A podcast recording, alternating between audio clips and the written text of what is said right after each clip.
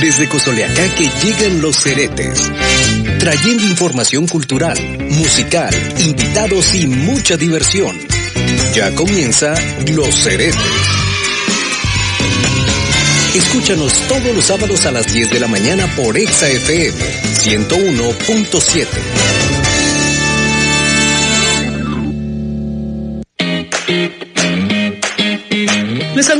mucho gusto en los Ceretes de Cozoleacaque este sábado 6 de junio de 2020. Este compromiso sabatino tiene detrás un trabajo conjunto, un trabajo en equipo, la investigación, la producción, la edición, la transmisión, el análisis y conducción es un esfuerzo que se realiza a lo largo de la semana y el objetivo común es llegar a nuestra meta de abrir micrófonos desde las 10 de la mañana para la audiencia de los heretes, para usted. Para complementar la comunicación se necesitan dos vías. Nosotros que estamos de este lado y usted que nos escucha en su casa, en el trabajo, los que están haciendo actividades esenciales, los que nos siguen por internet, los que están en los hospitales, los que están en otras latitudes. De aquel lado y de este lado, corremos todos los días los mismos riesgos. Hoy celebro que estemos juntos y que podamos compartir por los siguientes minutos una edición más de Los Heretes de Cozoleacaque. Les recuerdo que este es un programa cultural propuesto por el alcalde Cirilo Vázquez Parisi y su comuna para que ustedes que se enlazan en esta frecuencia del 101.7 de FM en Exacuatzacualcos con cobertura en los estados de Chiapas, Oaxaca y Tabasco, conozcan las cualidades con las que cuenta este municipio veracruzano, ubicado en la región sur del estado y que nos conecta territorialmente con las entidades que acabo de mencionar.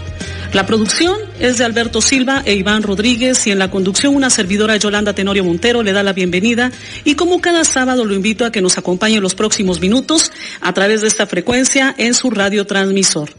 En la agenda de hoy de los heretes continuaremos hablando del desarrollo de la pandemia más agresiva de los últimos años, el SARS-CoV, en este recorrido que venimos realizando para que usted tenga los datos actualizados y tome las medidas que nos indican las autoridades para evitar el contagio y propagación en esta zona sur del estado, pues ha incrementado en los días recientes. En la retrospectiva que venimos realizando en los heretes de Cosoleacaque sobre las enfermedades y pandemias que han llegado al estado de Veracruz, el historiador por la Universidad Veracruzana Gerardo Tenorio nos hablará hoy sobre el vómito negro y da algunos detalles sobre los malestares. Ponga usted mucha atención. Lo invito a escuchar su colaboración.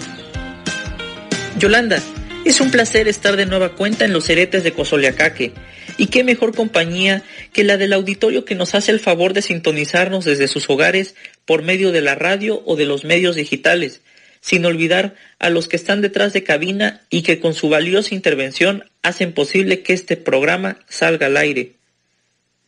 En la emisión anterior platicamos el impacto de la viruela en México y cómo Veracruz, al ser uno de los puentes de entrada, se terminó por convertir en un foco rojo de propagación para algunas enfermedades, muchas de estas originándose y reforzándose en puertos con calores extremos. El día de hoy hablaremos de la fiebre amarilla, también conocido como vómito negro. Dicho padecimiento se manifestaba en los enfermos con síntomas muy específicos, como fiebres continuas, hemorragia, piel amarillenta y vómito negruzco. Los ingleses denominaban a esta enfermedad yellow jack, debido no solo al color de piel que presentaba el enfermo, también a las banderas amarillas que ondeaban en las azoteas como indicador de advertencia para señalar que ese sitio se encontraba contaminado y puesto en cuarentena. Los estudios científicos indican que el epicentro de la fiebre amarilla se situó en el Mar Caribe, región que incluye las Antillas, Jamaica, Guayana y Puerto Rico. No perdamos de vista que este espacio marítimo fue el principal nodo de comercio británico en la compra-venta de esclavos y otros productos, al mismo tiempo que la piratería y contrabando hacían gala de presencia, convirtiendo a esta zona en un verdadero punto de tráfico naval. En cuanto al origen de esta enfermedad, algunos estudiosos de la época, como Francisco Javier Alegre, historiador y filósofo de origen veracruzano, apuntaba que dicha fiebre pudo haber sido importada en 1699 por algún buque inglés que transportaba esclavos. Esta idea se ve reforzada con el primer informe de pruebas epidemiológicas que se tiene registrado sobre este padecimiento y que realizara el médico de origen escocés James Lynn en 1768 en las costas de Senegal. Como dato extra, los estudios de James Lynn en los meses que estuvo a bordo de los transportes marítimos y observando el comportamiento de las tripulaciones enfermas lo llevaron a descubrir la cura del escorbuto empleando la vitamina C, es decir, el uso de cítricos como la naranja y el limón. Regresando a la fiebre amarilla, para tener una idea del dolor que el paciente experimentaba, echemos un vistazo al relato que el médico inglés Pinkar hace en 1806 tras padecer dicha enfermedad. Y cito, la luz era intolerable y las pulsaciones de la cabeza y los ojos eran sumamente dolorosas, produciendo la sensación de que tres o cuatro garfios estuvieran enganchados en cada globo ocular y una persona detrás de mí los hundiera en la cabeza, arrancándolos de sus órbitas. Las pantorrillas daban la sensación de que unos perros las royeran hasta el hueso. Ningún sitio, ninguna posición daba un momento de respiro. El varón Alexander von Humboldt hace referencia al vómito negro en Veracruz, exponiendo que los hospitalizados entre 1778 y 1794 fueron 16.835 contra 57.213 del periodo de auge de la epidemia del vómito negro, que fue entre 1795 y 1802. La cuarta parte no sobrevivió. En su ensayo político sobre el reino de la Nueva España se plasma lo siguiente, y cito, el puerto de Veracruz se considera como el sitio principal de la fiebre amarilla. Millares de europeos, de los que tocan las costas de México en la época de los grandes calores, perecen víctimas de esta cruel epidemia.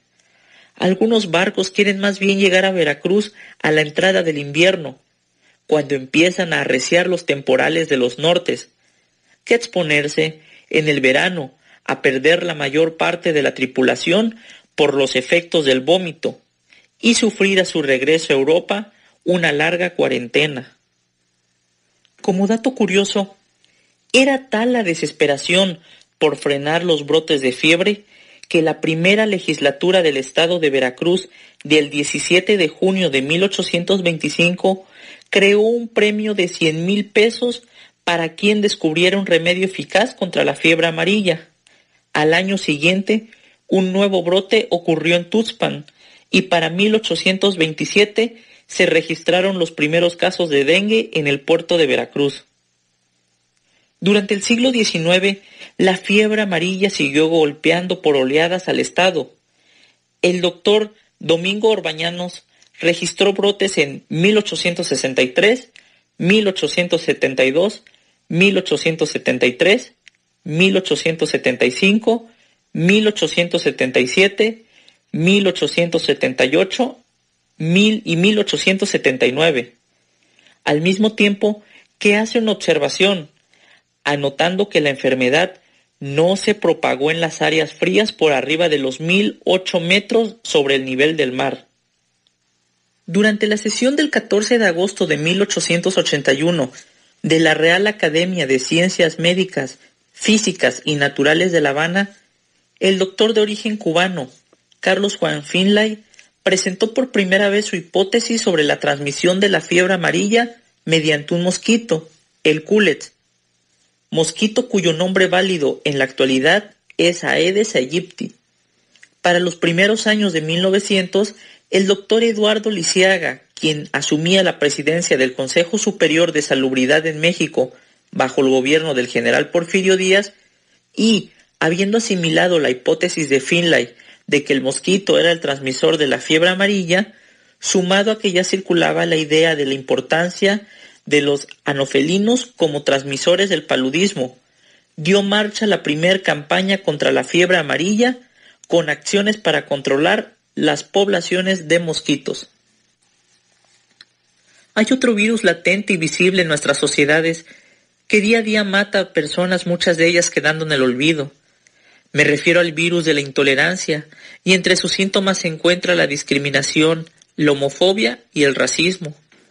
Es por ello que en esta ocasión les comparto fragmentos del discurso del activista Martin Luther King Jr. titulado Yo tengo un sueño. Cuando los arquitectos de nuestra República escribieron las magníficas palabras de la Constitución y la Declaración de Independencia, firmaban una promisoria nota de la que todo estadounidense sería heredero. Esa nota era una promesa de que todos los hombres tendrían garantizados los derechos inalienables de vida, libertad y búsqueda de la felicidad.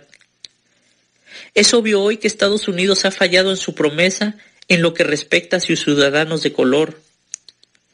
En vez de honrar su obligación sagrada, Estados Unidos dio al negro un cheque sin valor que fue devuelto con el sello de fondos insuficientes. Yo tengo un sueño de que un día esta nación se elevará y vivirá el verdadero significado de su credo. Creemos que estas verdades son evidentes, que todos los hombres son creados iguales. Yo tengo el sueño de que un día, en las coloradas colinas de Georgia, los hijos de los ex esclavos y los hijos de los ex propietarios de esclavos serán capaces de sentarse juntos en la mesa de la hermandad. Yo tengo el sueño de que un día incluso el estado de Mississippi, un estado desierto sofocado por el calor de la injusticia y la opresión, será transformado en un oasis de libertad y de justicia. Yo tengo el sueño de que mis cuatro hijos pequeños Vivirán un día en una nación donde no serán juzgados por el color de su piel, sino por el contenido de su carácter. Yo tengo un sueño hoy.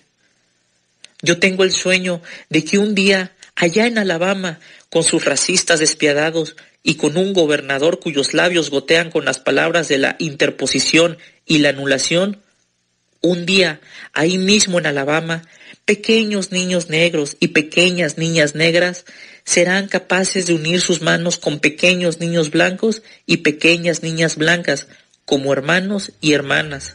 Yo tengo un sueño hoy. México y la geografía veracruzana exponen su puerto en el mapa mundial. Este es punto de arribo de marineros extranjeros que trasladan diferentes productos y mercancías.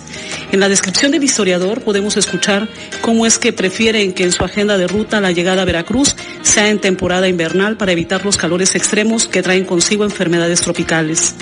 Gracias Gerardo Tenorio por tu colaboración, en donde además de hablarnos de las pandemias, nos refieres al tema del racismo tan actual como las agresiones que viven algunos en otros países del mundo y nos conecta con ellos en este rasgo afroamericano que también tiene su mutación en las tradiciones veracruzanas debido a la migración forzada durante el periodo colonial.